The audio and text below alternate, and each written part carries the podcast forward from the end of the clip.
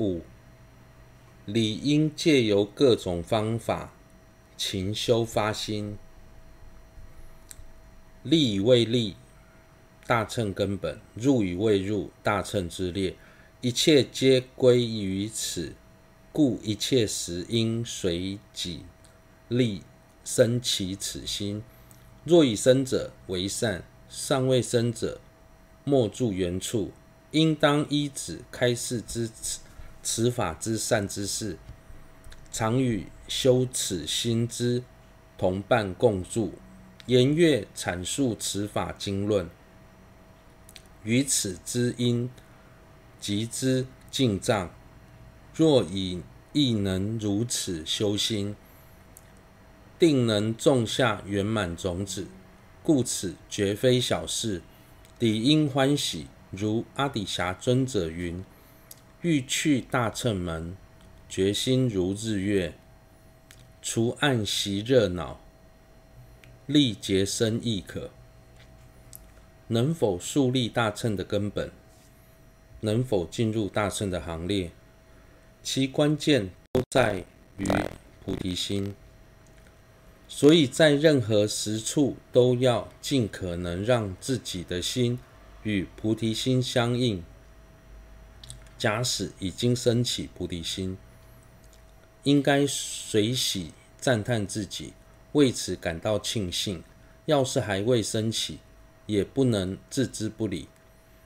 此时应该依止能为自己开示此法的善知识，常与修学此法的善友互动，言阅阐述此法的经论，并为了发起此心而努力集资进账。如果平时能以这种方式来修心，即便今生未发起菩提心，但在心绪中还是能够种下圆满的菩提心种，留下深厚的习气，对于将来策发菩提心会有极大的影响力。所以，这绝非一件小事，千万不可轻忽怠慢。并且，对于今生有幸修学此心，应该感到格外欢喜。如同阿底峡尊者所说，菩提心是行者进入大乘门的一扇大门，大圣道的一扇大门。就像太阳和月亮的光芒，分别能除去黑暗和燥热感，菩提心能习除爱我执的黑暗与烦恼的热恼，所以，即便要修好几节的时间才能升起，也是非常值得的。根二，发起此心之量，于前说已，应当了之。要如何得知自己是否发起了菩提心呢？虽然平时我们嘴上会说，要一利益友情，但实际上我们的动机多半还是处于出于自利。如果能够转换这种心态，将任运追求自利的心转为利他，就表示我们已经发起了菩提心。这就像之前卡在下士道曾经说过。要如何得知自己已生下了下士的意乐呢？透由修学下士道的法类，如果能够能将过往只追求现世安乐的心，转为希求来生的安乐时，就表示已经升起了下士道的意乐。相同的，是否已升起上世道的意乐，取决于能否将只追求自利的心转为利他。根三由以轨受持此心之理分三：心一未得令得；心二得以守护不令失坏；心三若有失坏，令其还净之法。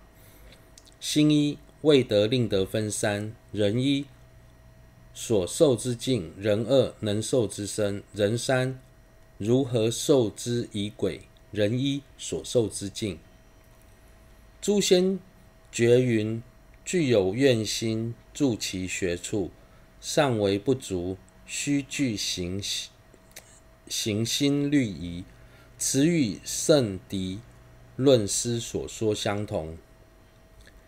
接着是介绍由仪轨受持发心的内涵。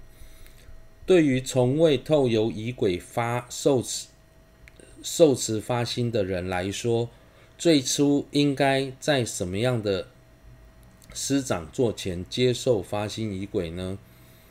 祖师大德们一致认为，传授发心仪轨的师长，光有愿心仪轨的传承。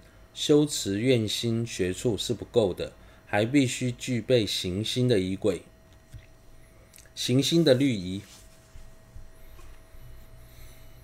人二能受之身，天人龙等其身亦乐堪能发愿心者，虽皆可成此之所依。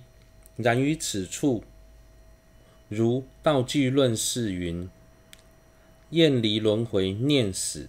具悲，具慧大悲，位于如前所说，到次作修心矣。于菩提心略生转意之体会者。此外，什么样的众生才有资格接受发心仪轨呢？不论是天人或是龙王，只要能发起愿心的众生，都有资格。接受发心仪轨，虽然如此，但在此所强调的对象，如同道具论释所说，必须具备厌离轮回、念死、聚会、大悲等条件。也就是说，在修学到次第之后，至少对于菩提心能生起转义的体会。在此所谓的转义的体会。是指在了解如何发心的教授之后，对于修学此法深感欢喜，并且相信只要自己认真修行，在不讲不久的将来一定能升起真正的菩提心。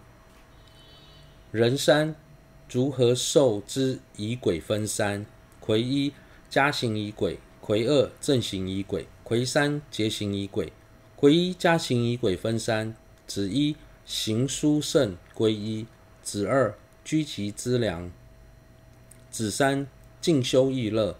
子一行书圣归一分三：丑一庄严所处安置佛像，陈设供物；丑二祈请与归依；丑三宣说归依学处。丑一庄严所处。